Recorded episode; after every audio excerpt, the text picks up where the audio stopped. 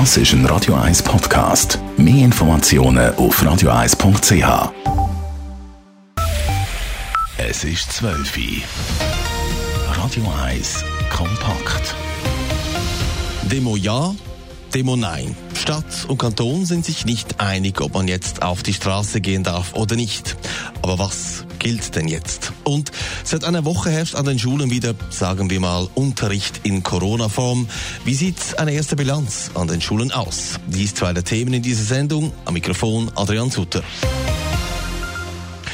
Der Schweiz könnten wegen der Corona-Krise Dutzende Milliarden Steuergelder entgehen. Davon geht die Konjunkturforschungsstelle der ETH, die KOF, in ihrer neuesten Prognose aus. Demnach müssen Bund, Kantone und Gemeinden in den nächsten Jahren mit Steuerausfällen von mehr als 25 Milliarden Franken rechnen. Einzelheiten von Dave Burkhardt. In diesem Jahr dürften dem Bund, den Kantonen und den Gemeinden wegen der negativen wirtschaftlichen Folgen durch die Corona-Krise über 5,5 Milliarden Franken Steuergelder entgehen. Der Beitrag fällt nur darum nicht höher aus, weil die endgültigen Steuerrechnungen verzögert ausgestellt werden. Nächstes Jahr dürften dafür dann Steuereinnahmen in der Höhe von 8 Milliarden Franken fehlen. Ähnlich düster ist die Kopfprognose auch für 2022, auch wenn ab dann die Steuererträge wieder leicht dürften steigen. Grund für die massiven Steuerausfälle ist eine tiefe Rezession in der Schweiz wegen der Corona-Krise. Das Bruttoinlandprodukt dürfte laut KOF in diesem Jahr um 5,5 Prozent zurückgehen. Noch vor zwei Monaten hat die KOF mit einem leichten Wachstum in diesem Jahr von 0,3 Prozent gerechnet. Dave Burkhardt, Radio 1.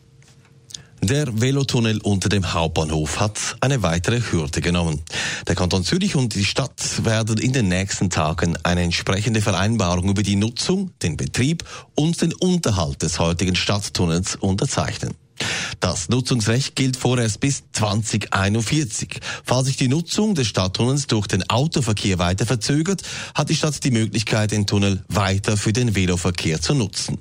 Die staatliche Bevölkerung wird voraussichtlich im März des nächsten Jahres über den Kredit für den Ausbau des Stadttunnels als Veloverbindung und Velostation abstimmen. Die Zürcher Stadtpräsidentin Cory Mauch ruft die Bevölkerung zur Unterstützung der lokalen Wirtschaft auf. Trotz der Lockerungen der Corona-Maßnahmen brauche das Gewerbe weiterhin Hilfe, sagt Mauch in einer Videobotschaft. Zum einen durch die Stadt, zum anderen durch die Zürcherinnen und Zürcher, die Läden, Restaurants und Bars mit einem Besuch unterstützen könnten. Viele von ihnen dürfen jetzt wieder offen haben. Aber von ihrem ursprünglichen Umsatz sind sie noch weit entfernt. Ich danke Ihnen, wenn Sie als Gewerbe in Ihrem Quartier, in Ihrer Stadt, in dieser schwierigen Zeit unterstützen. Es braucht weiterhin unsere Solidarität. Die Stadt selber kommt den Gastronomen in städtischen Liegenschaften mit einer weiteren Mietreduktion für den Mai entgegen. Außerdem erlaubt sie Gastronomen die Erweiterungen der Außenbereiche, damit die Zahl der Sitzplätze trotz Schutzkonzepten nicht allzu stark reduziert werden muss. So geht es weiter im Informationsmagazin Kompakt am Mittag. Wird am Wochenende in der Stadt Zürich demonstriert. Stadt und Kanton waren sich gestern demonstrativ uneinig. Doch was gilt nun? Wir haben nachgefragt, dazu später mehr in dieser Sendung. Heute Nachmittag geht für viele Schülerinnen und Schüler die erste Schulwoche nach der Corona-Pause zu Ende. Wie ist die erste Woche in den Zürcher Schulen abgelaufen? Wie funktioniert der Halbklassenunterricht und wie wird die Notfallbetreuung in der Stadt Zürich genutzt? Nadine Cantoni berichtet. In der ersten Schulwoche hat eigentlich alles gut geklappt, sagt ein zufriedener Präsident vom Zürcher Lehrerverband, der Christian Hugi. So, was ich höre, ist grundsätzlich in allen Schulen eigentlich recht gut angelaufen. Äh, die allermeisten Kinder sind in die Schule gekommen und auch von den Lehrpersonen ist der grösste Teil da. Auch die Wintertour sind wir wieder gut gestartet, sagt Chantal Galladay, Schulpräsidentin der Kreisschulpflege Winterthur Stadt Düs. Am Anfang hatte man ein Angst, gehabt, dass man vielleicht nicht genug Lehrpersonen hat, weil ein Teil von ihnen ebenfalls zu der Risikogruppe gehört. Mit verschiedenen Lösungen haben wir aber können sicherstellen, dass pünktlich zum Schulstart von jeder Klasse wieder ein Lehrer oder eine Lehrerin gestanden ist, so Chantal Galladay. Einerseits mit Vikariat, andererseits mit Aufstocken von Lehrpersonen, die Teilzeit arbeiten. Und im Halbklassenunterricht, wir haben natürlich jetzt ein reduziertes Pensum. Also die Kinder kommen ja weniger als die Hälfte von ihrem sonstigen Stundenplan. Das heisst, wir können sie im Moment dank dem Halbklassenunterricht abdecken, dass wir wirklich für jede Klasse jetzt eine Lehrperson haben. Das System vom Halbklassenunterricht sei im ganzen Kanton gut angekommen, sagt Christian Hugi. Geht auch, weil das Schutzkonzept mit weniger Kindern besser eingehalten werden kann. Die Lehrpersonen, die haben wirklich jetzt die Anpassung mit den Vorschriften, die wir haben, zur Sicherheit, zur Hygiene, wirklich gut können umsetzen im Hauptklassenregime. Zwischen den Kindern kann oft der Abstand eingehalten werden, wenn natürlich auch nicht immer, aber es ist so viel besser möglich. Und eben, man hat wirklich auch mehr Zeit für die einzelnen Kinder dort abzuholen, wo es ist. Und auch in der Stadt Zürich läuft es gut in der Schule, so der Stadtrat Filippo Lütenegger. Die Lehrer, Kinder und Eltern sind alle zufrieden, dass es wieder losgegangen ist mit der Schule. Etwas hat in diese Woche aber überrascht. Die Betreuung, die wir angeboten haben, wir haben ja gesagt, bis 4.000, 5.000 Kinder können wir betreuen in der Stadt Zürich und im Moment ist also nur etwa zwischen 1.000 und 2.000 Kinder sind, äh, ist eine Betreuungsanfrage gekommen. Von dort her ist da, da bin ich eigentlich am meisten erstaunt, dass die Eltern zu einem grossen Teil Kinder noch die behalten und ähm, nicht betreuen lassen in der Notfallbetreuung. Noch keine Bilanz nach einer Woche will die Bildungsdirektion vom Kanton Zürich ziehen. Gegenüber Radio 1 hat sie so eine Bilanz für die zwei Wochen angekündigt. Nadine Cantoni, Radio 1. Dürfen in Corona-Zeiten Demos stattfinden oder nicht?